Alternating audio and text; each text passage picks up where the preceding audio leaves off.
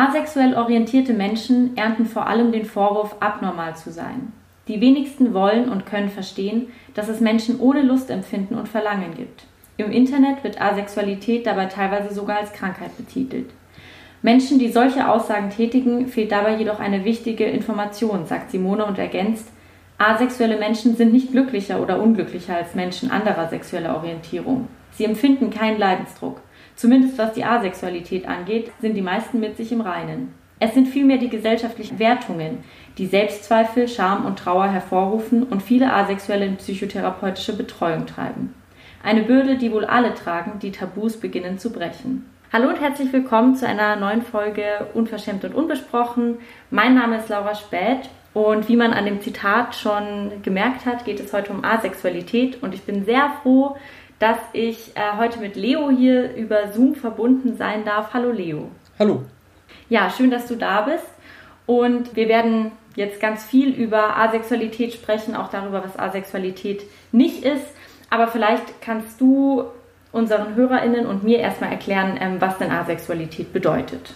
Also ganz vereinfacht gesagt wird innerhalb von Deutschland Asexualität so definiert, dass diese Menschen keine sexuelle Anziehung zu anderen Menschen empfinden oder dass kein Verlangen nach sexueller Interaktion besteht. Das ist jetzt beides, kann sehr theoretisch wirken, aber es geht einfach um die Tatsache, dass diese Menschen, wenn sie sich äh, andere Menschen anschauen, wenn sie andere Menschen kennen, dass sie kein Verlangen nach sexueller Interaktion zu diesen Menschen empfinden. Das ist einfach nicht existent. Und du hast jetzt gerade schon gesagt, sehr vereinfacht gesagt, gibt es denn so ein Spektrum bei Asexualität und wenn ja, was, was gibt es da so für Abstufungen quasi oder für unterschiedliche Formen, das, das auszuleben oder das zu fühlen?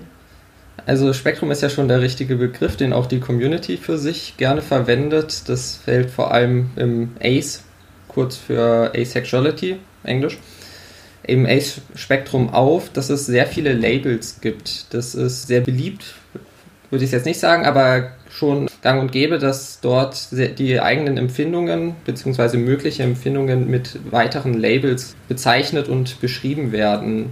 Die größten neben Asexualität als solchen dürften Demisexuality und Grey Sexuality sein, wobei Grey an sich beschreibt, dass äh, sexuelle Anziehung vorhanden sein kann oder vorhanden ist, aber im Vergleich zu dem, was die in Anführungsstrichen normalen Menschen empfinden, das äußerst selten vorkommt oder äußerst schwach. Aber es ist auf jeden Fall vorhanden, aber halt nicht vergleichbar. Und Demisexuality bezeichnet, oder so damit bezeichnen sich Menschen, die auch sexuelle Anziehung empfinden können, aber dort ist es notwendig, dass vorher zu dem Menschen, zu dem diese dann empfunden wird, explizit eine Verbindung besteht. Das, äh, manche beschreiben, dass es dann so Klick macht. Aber auf jeden Fall ist es nicht so, dass diese Menschen pauschal äh, sexuelle Anziehung empfinden und das Ganze nur nach hinten schieben oder erstmal warten, bevor sie mit den Menschen was äh, aktiver machen wollen, sondern es entwickelt sich quasi mit der Zeit. Es muss erst, es muss erst diese Verbindung entstehen, bevor auch die sexuelle Anziehung dann kommt. Du hast jetzt gerade auch schon gesagt, also in Anführungsstrichen normale Menschen. Ich habe so ein bisschen recherchiert und bin da auch auf, darauf gekommen, dass es quasi einen Gegenbegriff zur Asexualität gibt. Und das ist äh, die Allosexualität. Also das vielleicht auch als kleines Hintergrundwissen für die HörerInnen, dass man jetzt nicht äh, sagen muss, es gibt so die normalen Menschen und asexuelle Menschen, sondern es gibt dann quasi auch Allosexualität und damit lassen sich dann Menschen bezeichnen, die eben oder können sich Menschen bezeichnen, die ein sexuelles Begehren oder Verlangen spüren, oder? Also letztendlich geht es ja weniger um das Begehren, sondern um die Anziehung. Weil mhm. nur weil ich äh, sexuell, äh, Menschen sexuell anziehend finde, heißt es ja nicht, dass ich diesem Verlangen, äh, diesem Empfinden so, dieser Anziehung nachgehen möchte. Es gibt ja Menschen, die zum Beispiel Keusch leben oder Abstinenz, die können ja eine äh, sexuelle Anziehung haben, die können sich auch in Menschen verlieben und so weiter aber sie gehen diesem Begehren einfach nicht nach. Das ist ähm, für mich eine richtig spannende Unterscheidung. Ich habe da bisher begrifflich quasi nicht unterschieden und finde es jetzt gerade spannend, dass du eben da die Unterscheidung ziehen kannst, auch begrifflich. Das muss ich mir definitiv merken. Mal dazu, also jetzt könnte man sich ja erstmal denken, so, okay, ähm, Asexualität, Scham, was soll das jetzt miteinander zu tun haben? Vielleicht kannst du mir da so ein bisschen auch erzählen, warum wir überhaupt in einem Podcast, in dem es um Scham geht, auch über Asexualität sprechen. Weil es ist ja, also als Hintergrund, ich habe bisher in den äh, Folgen ganz oft irgendwie zu ja, psychischen Erkrankungen gearbeitet, wo ein krasser Leidensdruck dahinter steht oder so. Und deshalb könnte man sich jetzt fragen, so, hä, warum soll ich denn jetzt hier über Asexualität sprechen? Also ich habe das Gefühl, dass die Gesellschaft dort ähm, an einer Stelle ist, dass sie Asexualität zum einen, also das Nicht-Sexuelle zum einen fördert, aber zum anderen auch gleichzeitig verteufelt. Zum Beispiel über Sex äh, wird ja so nach dem allgemeinen Bild eher selten gesprochen. Das ist ein Tabuthema. Allerdings ist es auch so, dass es ein Tabuthema ist, wenn Leute sich aktiv hinstellen und sagen, ich will jetzt aber keinen Sex haben. Das wird unter Umständen akzeptiert, zum Beispiel Zölibat in der Kirche ist zwar aktuell wieder äh, in der Kritik, aber da wird ja diese, das Leben ohne sexuelle Interaktion ja quasi akzeptiert als solches. Wenn sich aber Menschen hinstellen und sagen, aufgrund meines Seins, nämlich der Tatsache, dass ich sexuelle Anziehung nicht empfinde, äh, dass ich infolgedessen äh, keinen Sex habe oder anders, dass ich äh, kein Interesse, kein sexuelles Verlangen habe, dann ist die Gesellschaft dort ja äußerst skeptisch dem Ganzen gegenüber gesehen. Wenn du Glück hast, wirst du nicht pathologisiert, was äußerst häufig dann doch passiert. Und dieses im Inneren Vorhandensein oder nicht Vorhandensein von sexueller Anziehung ist, glaube ich, immer noch so ein Thema, wo viele Menschen Probleme mit haben. Mhm. Wir werden auch nachher vermutlich noch ganz viel über ähm, ja, die gesellschaftliche Bedeutung von Verlangen, von Sexualität und so weiter sprechen. Ähm, und vielleicht jetzt erstmal noch zu dir. Vielleicht kannst du uns ja mal quasi so eine kleine Geschichte deiner Sexualität erzählen. Geschichte meiner Sexualität. So. Ja, also ich gehe davon aus, dass es so mit äh, 11, 12 Jahren losgegangen ist, dass ich mich damit befasst habe. Vermutlich geht es den meisten anderen Menschen ähnlich, dass so zu, äh, Beginn der Pubertät das Ganze irgendwie mal Teil der inneren Gedanken wird und für mich war es so, dass ich da das Glück hatte, schon mal über das Label Asexualität gestolpert zu sein. Und ich hatte damals, ist jetzt für mich gut sieben, acht Jahre her, das für mich an sich akzeptiert. Es klang halt plausibel. Heute würde ich äh, sagen, vielleicht ist es auch zu früh akzeptiert worden, hätte ich mir mehr Gedanken drüber machen können. Aber ich habe mir keine Gedanken letztendlich drüber gemacht, es akzeptiert und dann nach hinten geschoben. Damit war für mich das Thema gegessen. Und ich habe mich damit jahrelang nicht mehr auseinandergesetzt, hatte dann an sich auch vergessen, dass ich, oder nicht mehr bedacht, dass ich mich mit dem schon mal so ein bisschen auseinandergesetzt habe.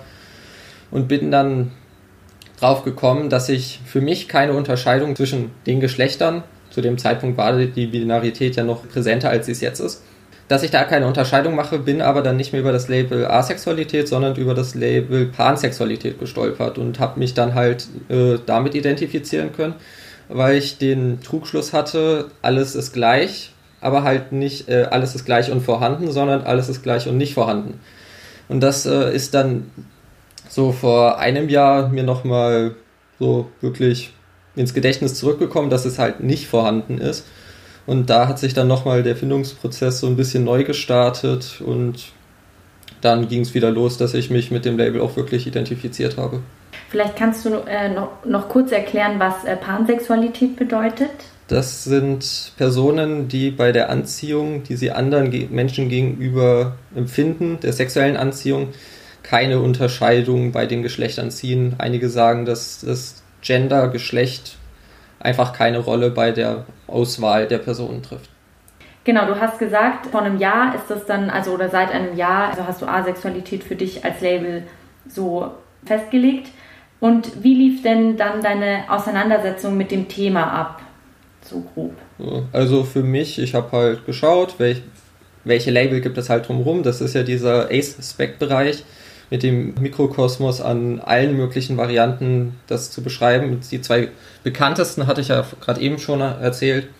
Aber es gibt noch sehr viel weitere Irgendwo im Internet gibt es eine Wiki-Seite, die 50 etwa davon listet, die halt sehr detailreich das ganze, das eigene Empfinden quasi beschreibt, aber sehr auf dieses die Schiene zwischen keiner sexueller Anziehung und sexueller Anziehung äh, ausbreitet.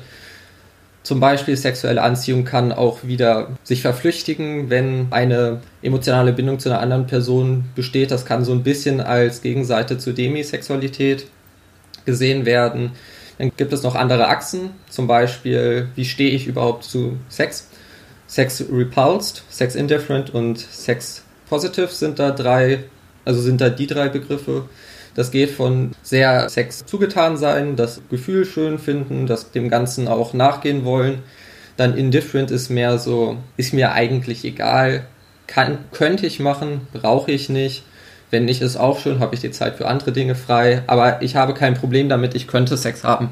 Und dann gibt es noch die Gruppe an Menschen, die äh, sich mit dem Begriff Sex Repulsed identifizieren können. Da geht es dann darum, dass äh, eine körperliche, also meist körperliche Abneigung gegenüber Geschlechtsverkehr vorhanden ist. Wenn die in eine entsprechende Situation kommen, ist das auch äußerst unangenehm. Die meisten wollen unmittelbar wieder raus, am liebsten gar nicht erst reinkommen. Gab es im, also im Laufe deiner Biografie irgendwie Schamgefühle, die auf deine Asexualität bezogen waren? Oder zum Beispiel, als du bemerkt hast, okay, ich bin asexuell, war das irgendwie mit Scham verbunden bei dir? nicht wirklich, weil ich, ich für mich konnte mit dem Ganzen halt recht unvoreingenommen das Ganze angehen. Es war für mich in meinem Umfeld, der war damals schon recht offen. Die, die wenigsten waren zu dem Zeitpunkt zumindest mir bekannt queer. Aber es ist halt sehr einfach gewesen, mich da selbst wiederzufinden und das Ganze nicht, aber vielleicht ist es nur eine Phase oder in andere Kategorien abzustempeln. Aber es ist halt im Gespräch mit anderen Menschen kann das schon mal also Outing-Erfahrungen werden da ja viele auch haben, dass innerhalb dieser Erfahrungen das Gespräch mit anderen Menschen äußerst unangenehm sein kann, weil das Wissen über diese Thematik halt noch deutlich fehlt. Viele kennen den Begriff nicht mal oder können es nicht in Betracht ziehen, dass es die Möglichkeit gibt, selbst wenn der Begriff nicht bekannt ist oder es nicht um den Begriff dazu geht.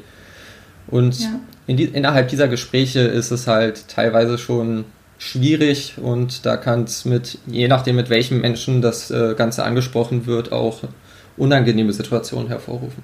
Ja, ich versuche ja in dem Podcast auch immer so ein bisschen, ja, für bestimmte Kommentare oder so zu sensibilisieren. Wäre es äh, möglich, dass du so ein paar Reaktionen oder Kommentare benennst, die eigentlich ziemlich verletzend oder diskriminierend oder auch beschämend sein können im Umgang mit Asexualität? Also schnell kann ich das jetzt in zwei Rubriken einordnen. Das eine ist halt das Ganze zu pathologisieren, eine Krankheit draus zu machen. Das sind Kommentare, die halt pauschal gar nicht gehen. Das wäre auch die Aufforderung, zum Beispiel die Hormone nachprüfen zu lassen. Das geht jetzt so in die Richtung wie bei einem Bullshit-Bingo, so die einzelnen Vorurteile halt durch. Oder da ist irgendwie ein Missbrauchsfall, der im Zweifel sogar verdrängt wurde, der das Ganze halt negativ beeinflusst hat. Und dieses ganze Relativierende aufgrund, dass es halt eine Krankheit sein muss, weil gesunde Menschen können so ja nicht empfinden. Das ist halt äh, die, meiner Meinung nach die Denkweise dahinter. Und das andere ist halt intime Fragen stellen. Weil auch auf diesem Bullshit-Bingo würdest du fast immer finden, die Frage, hast du oder masturbierst du? Und solche Dinge sind halt zum einen super unsensibel, zum anderen sind sie in einer äh, Situation, wo eine Person sich dir offenbart, super unangebracht und ich glaube, dass halt der Gedankengang überhaupt kommt, solche Fragen stellen zu können. Weil ich, wenn ich mir wirklich Gedanken mache, welche Fragen kann ich einer Person stellen, dann sollte ich mir ja auch Gedanken drüber machen, welche Wirkung die so ein bisschen haben können. Und äh, intime Fragen zu stellen, das ist halt dieses Intimität ist ja so ein schambehaftetes Thema. Wie gehe ich auf? Also wie, über was spreche ich? Was tue ich? Mit wem spreche ich über was? Wie, wie finde ich das selbst? Und in diese Sphäre quasi einzudringen mit so unangebrachten Fragen ist halt äußerst unfair, weil ja. anderen Menschen werden solche Fragen in der Regel nicht gestellt. Andere Sexualitäten haben dann dieses quasi, es wird ja, glaube ich, so ein bisschen als Einladung gesehen, das Ganze so mit provokanten Fragen dann zu hinterfragen, was ja nicht geht. Ja. Voll. Ich, also ich würde dir da total zustimmen. Sobald man den Schritt macht und einfach seine Sexualität benennt oder so, wird es ganz oft irgendwie als Einladung gesehen, da Fragen zu stellen, die man jetzt irgendwie allo heterosexuellen Menschen nie stellen würde, wo ich mir dann auch denke, äh, Moment, wir kennen uns fast nicht, warum fragst du mich jetzt äh, diese Sachen? Also Würde ich auch total unterschreiben. Jetzt so bisher in deinem, in deinem Umgang auch oder in deinem sozialen Umfeld, wie haben denn da eben Menschen darauf reagiert, wenn du irgendwie gesagt hast, hallo hier, ich habe jetzt festgestellt, ich bin asexuell oder ich weiß auch gar nicht, ob du solche Gespräche überhaupt führen musstest, aber du hattest vorhin diese Coming-out-Situation angesprochen. Wie hat denn da so oder wie reagiert da so ein soziales Umfeld? Also wirklich so ein Outing-Gespräch hatte ich letztendlich nur mit meiner engsten Familie, weil es mir halt dort wichtig war, wenn ich zum Beispiel durch Podcasts und so weiter bekannt gebe, wie meine Sexualität, meine sexuelle Orientierung ist, dass die halt vorher Bescheid wissen und nicht durch einen ungünstigen Zufall davon durch irgendwas im Internet erfahren. Das wollte ich halt, dem wollte ich halt zuvorkommen. Und das waren ja, also ich habe halt in Gesprächen dafür gesorgt, dass es halt an, angesprochen wird, dass die Thematik quasi geeignet ist, um das mal zu äußern. Das eine war, da ich äh, in einer asexuellen Community recht aktiv bin, äh, konnte ich mit meiner Schwester quasi im Rahmen meiner Freizeitgestaltung einfach mal sagen, so, das ist das, was ich so mache. Und in dem Rahmen hat sich das dann halt ergeben, dass ich auch das angesprochen habe, weil ich für mich halt auch gesagt habe, wenn es angesprochen wird, möchte ich dem auch nicht aus dem Weg gehen. Dann bei meinen Eltern, da hatte ich einmal ein Gespräch über, ja, also ich, ich war einmal in einer Beziehung, da ist das nochmal aufgekommen. Und da habe ich dann, haben wir mal drüber gesprochen und habe ich so einge, angedeutet, so ja, mir sind da so ein paar Dinge aufgefallen, so Anziehung ist so nicht ganz meins. Und habe das dann in einem Gespräch, also es war erst eher ein Gespräch über das Thema äh, Anziehung noch bevor ich überhaupt gesagt habe, wie meine eigene Position letztendlich dazu ist. Und dann habe ich das innerhalb dieses Gesprächs geäußert.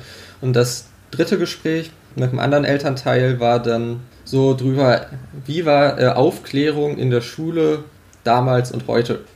Und da hatten wir drüber gesprochen und dann habe ich auch so ein bisschen das Gespräch auf Sexualitäten als solche gelenkt und habe dann auch in dem Rahmen dann einmal noch in einem Nebensatz das, das Ganze halt beigefügt und ja, das war alles sehr entspannt. Es war durch die Gesprächskontexte, die ich dir, mir da halt schaffen konnte, weil ich es halt in den Situationen, habe ich es halt eingeleitet, ich hatte die Kontrolle auch über das Gespräch ein wenig und hatte es halt super entspannt, das Ganze leicht einzubringen und in einem Rahmen das Ganze zu machen, der halt eine sehr entspannte Situation hervorgerufen hat für meine Eltern und mein, äh, meine Schwester, um darauf zu reagieren. Und außerhalb dessen, es sind halt Bere Kreise, die selbst äh, queer sind, die damit halt was anfangen können. Da war es halt sehr entspannt, aber so mit fremden Leuten drüber zu sprechen, ist schwierig. Mhm. Die sind halt sehr unbedarft und stellen dann halt auch entsprechende Fragen. Ich finde es äh, aber gerade irgendwie voll schön äh, von dir zu hören, dass du da in diesen Gesprächen eigentlich bisher gute Erfahrungen machen durftest und auch das, also ich glaube, dass eine allgemein schambefreite Gesprächsatmosphäre es vielleicht auch äh, möglich macht, dann diesen, diesen entspannten Umgang damit zu finden. Also das finde ich auch irgendwie schön, dass es da nicht nur Horrorgespräche immer gibt, sondern dass es auch coole Leute gibt, die da cool reagieren. Das äh, war schön, ja. Und du hattest vorhin einen, einen kleinen Begriff gedroppt, den ich allgemein beim Sprechen über Sexualität, die abseits von Heterosexualität funktioniert, immer ganz, ganz furchtbar finde. Und zwar, es gibt diese vielbeschworene Phase, in mhm. der sich immer alle befinden. Und wenn jetzt Leute sagen würden, ja, du, äh, das mit der Asexualität ist doch nur eine Phase. Was würdest du darauf erwidern? Oder was, was ist so da, also was würdest du auch Leuten an die Hand geben, die das vielleicht schon mal gehört haben und deshalb irgendwie krass verunsichert sind? Also als Problem sehe ich halt, dass es sind Fragen oder ist eine Annahme, die würde bei einer heterosexuellen Person nie kommen. Selbst wenn ein zweijähriges Kind als ersten Satz sagt, ich bin heterosexuell, würde das keine Person, oder vielleicht noch jünger das Kind, also es würde keine Person in Frage stellen. Und das ist das Problem. Und das mit der Phase ist halt diese Annahme, dass der Mensch könnte ja doch hetero sein. Und von dieser Annahme wegkommen, beziehungsweise also ich gehe gerne immer auf die Problematik dahinter ein und äh, versuche die Menschen damit aufzuklären, was, wovon ich ausgehe, was sie zu dieser Aussage gebracht hat und versuche dann äh, die Annahme dahinter anzugehen. Und Menschen sind grundlegend, verschieden. Dazu gehört auch, dass nicht alle Menschen heterosexuell sind. Und sie sind es nicht ab einem bestimmten Zeitpunkt. Es gibt zwar auch fluide Sexualitäten, die will ich hier jetzt nicht äh, falsch darstellen, aber es ist in den meisten Fällen, gehen wir davon aus, die Sexualität ist fest von dem Zeitpunkt, ab dem sich eine Sexualität entwickelt, tut sich da nicht mehr so viel. So ein paar Facetten können sich noch tun, aber es ist seltener der Fall, dass sich wirklich die komplette Sexualität nochmal abändert. Es ist eher der Fall, dass ein Mensch die eigene Sexualität eher verdrängt und später auf die Idee kommt, dass eine andere die eigentlich zutreffende ist. Aber es ist halt, es ändert sich nicht und das sollten die Leute akzeptieren. Bei, also du warst ja schon mal in einem anderen Podcast zu Gast und da ging es auch um das Thema Aromantik und auch in unserem Vorgespräch hattest du das ja auch schon mal so ein bisschen angerissen. Ich habe dazu auch noch mal ein bisschen recherchiert und da fand ich ein Zitat ganz gut. Noch ein wenig komplexer sei es, weiß Braun, den Unterschied zwischen romantischer und sexueller Anziehung zu begreifen. Es kann also schon einen Unterschied machen, in wen ich mich verliebe, für wen ich Gefühle habe, wem ich nahe sein und mit wem ich schlafen möchte. Und das zielt so ein bisschen auf ja, die Unterscheidung zwischen Asexualität und Aromantik ab. Und da würde ich dich ähm, gerne fragen, was kann man sich unter Aromantik vorstellen und inwiefern ist das, ähm, hat das was mit Asexualität zu tun? Also pauschal gesagt hat es erstmal nichts mit Asexualität als solchem zu tun. Es ist halt nur vergleichbar, weil beides, bei beiden Bereichen wird halt ein Spektrum gesehen, das von A zu Allo geht und die Bereiche dazwischen und es werden viele äh, Begriffe, die es im asexuellen Spektrum gibt, auch aufs Aromantische übertragen, weil es dann so von den Arten her doch sehr vergleichbar ist. Zum Beispiel wird nur selten empfunden, wird ab einem bestimmten Zeitpunkt empfunden, wird unter bestimmten Umständen empfunden. Das lässt sich alles gut übertragen. Und das, um das Ganze zu beschreiben, wurde innerhalb der Community das Split Attraction Model entwickelt, was beschreibt, dass Anziehungen auch es gibt nicht die Anziehung, sondern es gibt Anziehungsarten. Die gängigen, sexuelle und romantische hatten wir jetzt ja schon und das Ganze wird noch weiter aufgeteilt. Also gängiger sind dann insgesamt fünf. Dazu kommen dann noch sinnliche oder physische, ästhetische und platonische. Und diese fünf Anziehungsarten werden in der Community häufiger mal angesprochen. Viele Menschen können das für sich aufteilen, welche Anziehungsart wie entsteht. Zum Beispiel ist es ja nicht zwangshaft so, dass äh, aromantische Menschen auch asexuell sind, Beide können jeweils auch auf der, bei der anderen Anziehungsart allo sein, zum Beispiel homo, romantisch, asexuell. Das gleiche auch bei aromantisch, bisexuell. Das ist halt grundsätzlich offen, welche Kombinationen es da gibt. Ich würde nur noch eine Nachfrage stellen, weil ich persönlich in meiner eigenen Auseinandersetzung mit dem Thema finde es immer wirklich schwer zwischen quasi mh, Sexualität und Romantik zu unterscheiden. Also ich glaube, in so einer doch auch sehr breiten Teil der Bevölkerung wird es auch einfach gar nicht unterschieden. Es ist ja immer so einfach eins, so passt schon, das ist dann alles eins. Und ich versuche da für mich irgendwie schon differenzierteren Umgang damit zu finden. Und hattest du oder hast du auch irgendwie manchmal, haderst du da manchmal, also mit diesen, mit diesen Unterscheidungen zwischen unterschiedlichen Formen der, der Anziehung oder so? Also, Oder ist dir das für dich immer klar? Quasi? Also für mich ist es eigentlich sehr klar, weil ich bis auf einmal sagen kann, da war nichts. Und das eine Mal war auch nur kurz für zwei, drei Stunden, dass ich da. Und ob es letztendlich was war, kann ich auch nicht sagen. Aber es lässt sich auch letztendlich nicht so wirklich abgrenzen, weil viele Dinge nach unseren kulturellen Standards ein bisschen ineinander übergehen. Aromantik äh, ist in der Defi wird noch definiert, da gibt es noch keine abschließende Definition, aber es wird halt pauschal erstmal so gesagt, entsprechende Menschen empfinden keine romantische Anziehung. Aber oft hat das auch mit den Dingen zu tun, dann äh, die in entsprechend, mit der entsprechenden Anziehung verknüpft werden. Sexuell ist zum Beispiel recht einfach, hat halt mit äh, Geschlechtsverkehr zu tun, beziehungsweise mit dem, was unter den Begriff Geschlechtsverkehr so alles fallen kann. Dann äh, ästhetisch ist auch recht einfach. Das bezieht sich einfach auf die Äußerlichkeit einer Person, unabhängig davon, ob ich mit der Person überhaupt nur sprechen möchte oder nicht. Ich kann eine Person einfach schön finden. Dann physische, die hat, glaube ich, so den schwammigsten, die schwammigste Grenze mit dem, was als sexuell gewertet werden kann, aber hat pauschal explizit Körperkontakt oder kann auch der Geruch sein, kann die Stimme sein, aber halt ohne sexuelle Handlung. Kuscheln ist zum Beispiel ein beliebtes Beispiel für Dinge, die, also für Aktionen, die mit physischer Anziehung gemein sind. Und dann gibt es halt noch platonische Anziehung. Das ist äh, auch die Frage immer, was sehe ich quasi als romantische Beziehung, was ist eine platonische Beziehung. Dann gibt es auch Begriffe dazwischen. Das wäre zum Beispiel eine queer-platonische Beziehung, die unterschiedliche Varianten, eine Beziehung zu einem anderen Menschen zu beschreiben, die oft nach den, mit den eigenen Gefühlen und den Dingen, die mit einer entsprechenden Beziehung verbunden werden oder verbunden werden wollen, dann gezogen wird.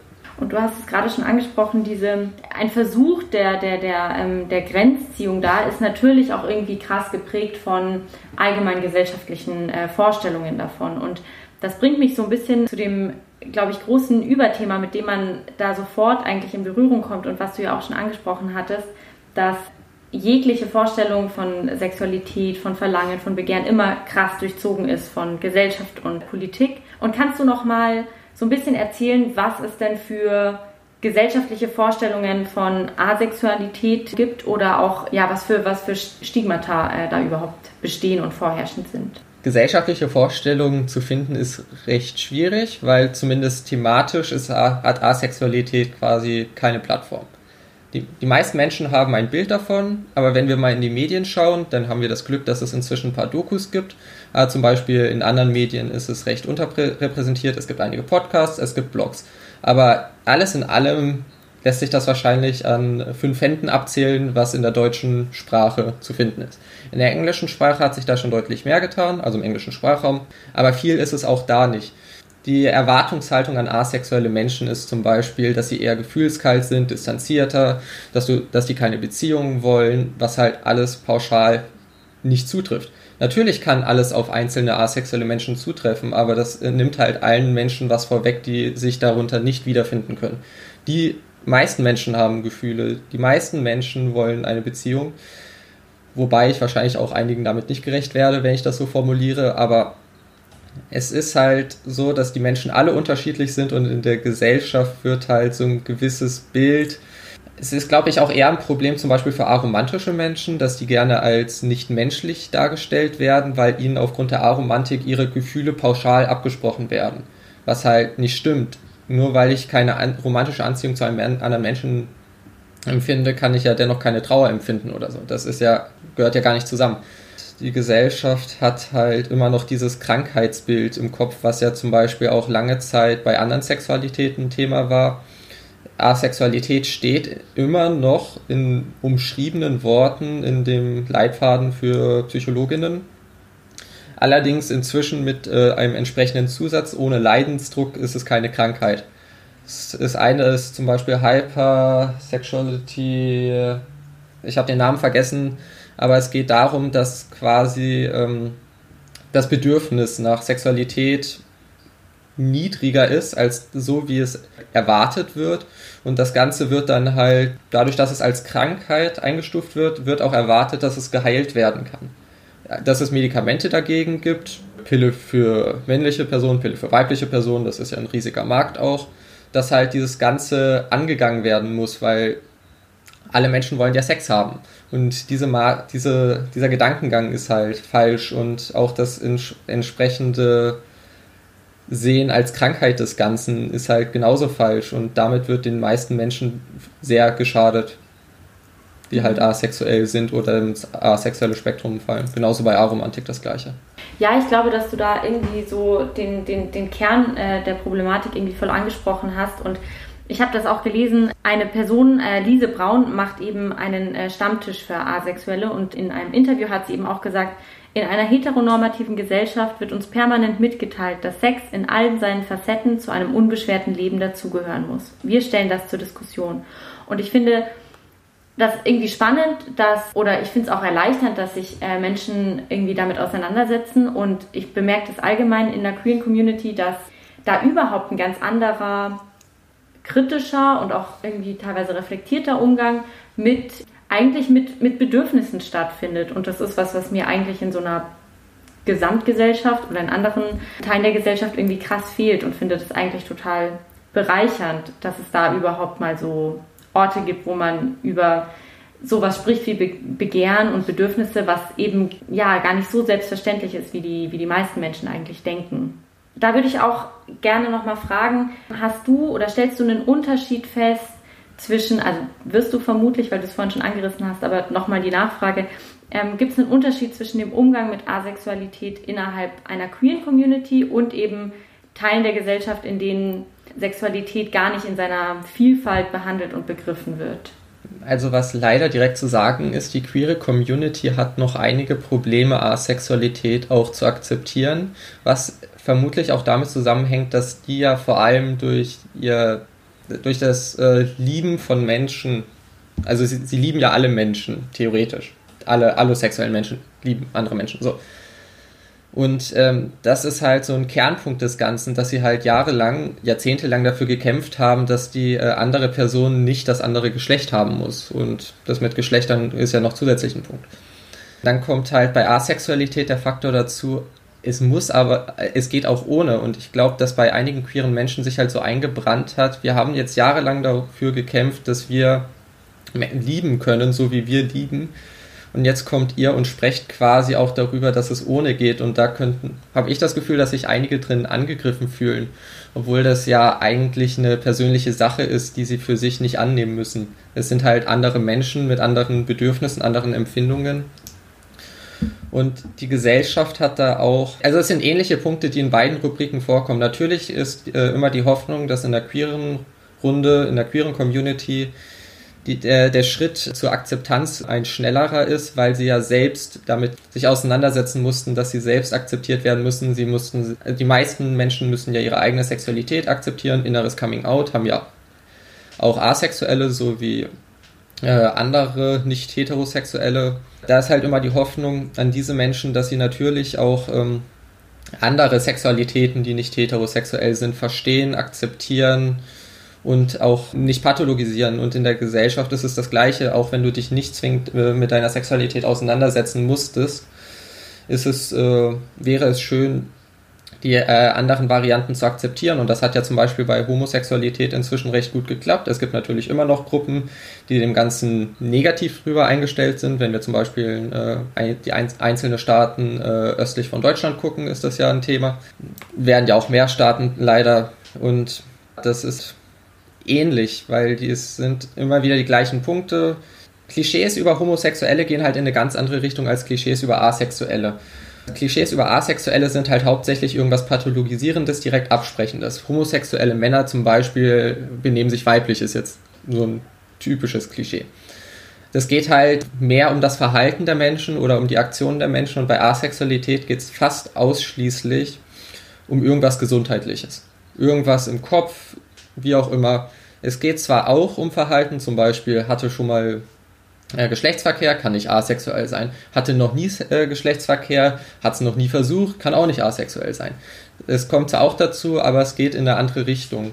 Und diese Unterschiede von den Vorurteilen sind, glaube ich, das ist ein Problem, dass es auch queere Menschen gibt, die da noch ein paar Schritte zu gehen haben. Ja, ich finde auch gerade in dem, in dem letzten Beispiel, was du genannt hast, mit so, ja, äh, du hattest ja noch nie Sex, also kannst du ja auch gar nicht wissen, ob es dir nicht eigentlich gefallen würde und so. Ähm, da wird, finde ich, ziemlich krass deutlich, mit was für einem Druck und Zwang ähm, es auch irgendwie, also dieses ganze Thema verbunden ist. Also du musst doch jetzt irgendwie irgendwas wollen, so. Das finde ich irgendwie, das fällt mir voll oft in der Diskussion auf. Wenn du jetzt mal so also an politische Forderungen äh, denkst oder auch an, an so Sichtbarmachung von dem Thema, was findest du denn wäre wichtig für einen reflektierteren und vielleicht auch schambefreiten Umgang mit Asexualität, also eben auch politisch gesehen? Also zum einen wäre es notwendig, überhaupt das Thema Sexualität anders zu sehen. Dann gibt es ja zum Beispiel auch so Sätze wie Sex ist die schönste Nebensache der Welt und dass das halt aus den Menschen so ein bisschen rauskommt, dass es Dinge gibt, die genauso toll sind oder in vielen Fällen toller, also ist jetzt halt meine Meinung, aber dass das auch akzeptiert wird. Dann äh, Unsichtbarkeit ist quasi so ein Hauptproblem für Asexuelle, da zum einen viele asexuelle Menschen so gar nicht erfahren, dass es Begriffe gibt für das, was sie empfinden und sie sich nicht nur fälschlicherweise oder dass sie sich anders beschreiben, aber es ein Label gibt, das sie deutlich besser beschreiben könnte. Und wenn sie dieses Label nicht kennen, kommen sie auch gar nicht auf die Idee, dass das, was sie anders empfinden, äh, bereits ein Thema ist, weil so auch das innere Gefühl angegangen werden kann. Dann haben wir auch an allen möglichen Stellen, beliebtes Label ist ja LGBT, wird ja auch mal ergänzt mit einem Q oder einem Plus oder einem I und hin und wieder auch mal mit einem A. Und das A wäre halt toll, wenn es häufiger kommt, äh, weil das halt für uns dann zeigt, wir gehören mit dazu, wir fühlen uns als Teil Auch wenn ich mich persönlich von LGBT aufgrund von anderen Teilen meiner Identität auch äh, beheimatet fühle, ist es halt für viele äh, immer noch ein Thema, dass halt das Asexuelle und vor allem das Aromantische einfach nirgends vorkommt. Gibt es sowas, was du jetzt Leuten empfehlen kannst, vielleicht Leute, die diesen Podcast hören und die sich irgendwie darüber Gedanken machen und überlegen, hey, könnte, könnte Aromantik ähm, ein Label sein, was ich finde, was auf mich zutrifft oder asexuell, die aber so ein bisschen Angst davor haben, sich stärker damit auseinanderzusetzen, weil sie Angst vor Schamgefühlen haben oder davor beschämt zu werden. Hast du da ähm, was, was du den Leuten mitgeben würdest? Also, wenn ihr Angst davor habt, äh, behaltet es für euch. Alles, über was ihr nicht sprecht, könnt ihr quasi mit euch selbst in Ruhe ausmachen. Ihr müsst es nicht nach außen tragen, dazu wird euch keine Person zwingen. Und ihr könnt erstmal in Ruhe schauen. Im Zweifel müsst ihr ein bisschen gucken, wie ihr an die Informationen kommt, je nachdem, wer das äh, mitbekommen könnte, dass ihr das tut. Aber lest im Internet nach. Es gibt den deutschsprachigen Verein Aktivista. Der hat einiges an Informationen und verlinkt auch viel auf weitere. Dann gibt es dieses englischsprachige Avon Forum. Das ist quasi der Ursprung der ähm, asexuellen Community, ist jetzt knapp 20 Jahre alt, hat super viele Wiki-Seiten, könnt ihr sehr viel nachlesen, aber ich empfehle euch wirklich das englischsprachige Avon Forum. Und dann gibt es auch für Aromantik, gibt es Aurea, das ist vergleichbar mit Avon, aber halt für das aromantische Spektrum. Und dort gibt es sehr ausführliche FAQs. Ihr könnt euch in alles reinlesen. Es sind Foren, ihr könnt auch nachfragen. Die Leute werden mit Sicherheit darauf eingehen können. Oder kommt in deutsche Discord-Communities, geht zu den Stammtischen, natürlich im Rahmen des Möglichen immer. Nicht jede Stadt hat zum Beispiel einen Stammtisch und aktuell ist auch mit Corona Stammtischbesuchen etwas eingeschränkt. Hoffentlich äh, ergibt sich das in dem Winter überhaupt noch. Aber ganz wichtig, macht es gerne mit euch erstmal selbst aus, informiert euch selbst, schaut, wie ihr empfindet, guckt nach, aber tut es, bevor ihr euch einfach nur schlecht fühlt weil ihr irgendwas nicht äh, klären könnt. Ja, voll. Also würde ich auch eins zu eins zustimmen und vielleicht auch da auch sowieso nochmal die Aufforderung, sich überhaupt mit dem Thema auseinanderzusetzen. Ja, das kann klar. eben gerne für sich sein und so, aber das darf man hinterfragen und da, da darf man sich auch nicht sicher sein und so. Also das ist alles ja, in Ordnung. Ja, selbst wenn die Gesellschaft das quasi so in einigen Kreisen immer noch vorschreibt, Heterosexualität ist nicht der Standard. Es ist vielleicht zahlenmäßig nach aktuellem Kenntnisstand noch das häufigste, aber Häufigkeit heißt nicht, dass es sein muss. Ganz genau. Ich glaube, ich habe alle Fragen gestellt, die ich äh, stellen wollte, außer zwei. Ich habe an alle Gäste immer noch zwei Standardfragen und die würde ich dir auch gerne stellen. Kannst du eine Situation benennen, in der dich Scham gerettet hat? Ja, ich überlege gerade. Also grundsätzlich bin ich halt ein Mensch, der sich denkt, ich sehe die Sexualität von fast allen anderen Menschen, wenn sie sie halt ausleben. Das ist bei Asexualität ja ein bisschen schwieriger zu erkennen. Aber wenn ich deren Sexualität sehen soll oder aufgedrückt bekomme, dann sollen sie halt auch akzeptieren müssen, wenn ich halt meine irgendwie zum Thema mache. Und da hatte ich in der einen oder anderen Situation mir auch mal, bin ich das Ganze dann doch eher ein bisschen rücksichtsvoller angegangen und habe es mir dann doch erspart, weil ich das Gefühl hatte, dass ich das Ganze in eine falsche Richtung lenken könnte, wenn die Person sich dann doch quasi dazu genötigt fühlt, das Thema aufgezwungen zu bekommen.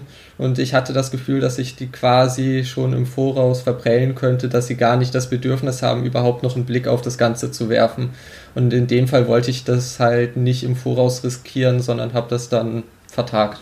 Und die zweite Frage, über welche Schamthemen oder auch schambehaftete Themen würdest du gerne mehr erfahren? Klar, ich habe mich sehr mit äh, Scham im Bereich von Sexualität schon auseinandergesetzt, auch unabhängig davon, äh, welche Arten der Sexualität.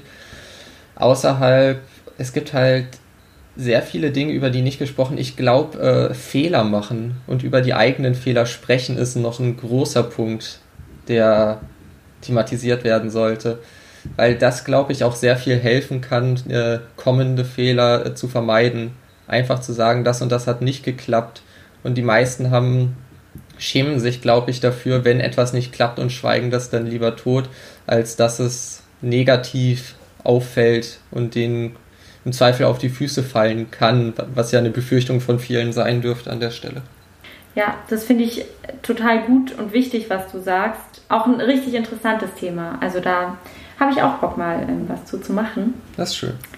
Genau. Und ich werde auch auf jeden Fall die äh, Foren und auch den Verein Aktivista in den Show Notes verlinken. Da könnt ihr, ja, wie gesagt, ähm, gerne mal die Seiten besuchen und euch da informieren. Und ansonsten würde ich mich sehr herzlich bei dir bedanken, dass du dir die Zeit genommen hast und so viel darüber erzählt hast, auch wie das bei dir selber war und so, weil ich glaube, es hilft einfach immer krass, wenn, wenn man von anderen Leuten hört, wie das dann bei denen war, damit man auch irgendwie so ein bisschen seine Scham dafür verliert. Ich fand es auch sehr schön und ich glaube, es ist auch wichtig, einfach drüber zu reden, weil das ist immer ein Thema bei allen Dingen, die mit Unsichtbarkeit geplagt sind. Einfach reden, reden, reden, schreiben, irgendwie dafür sorgen, dass es Ressourcen gibt. Das ist, ich finde das super wichtig. Ich finde es schön. Ganz genau. Dann vielen Dank und bis zum nächsten Mal. Tschüss.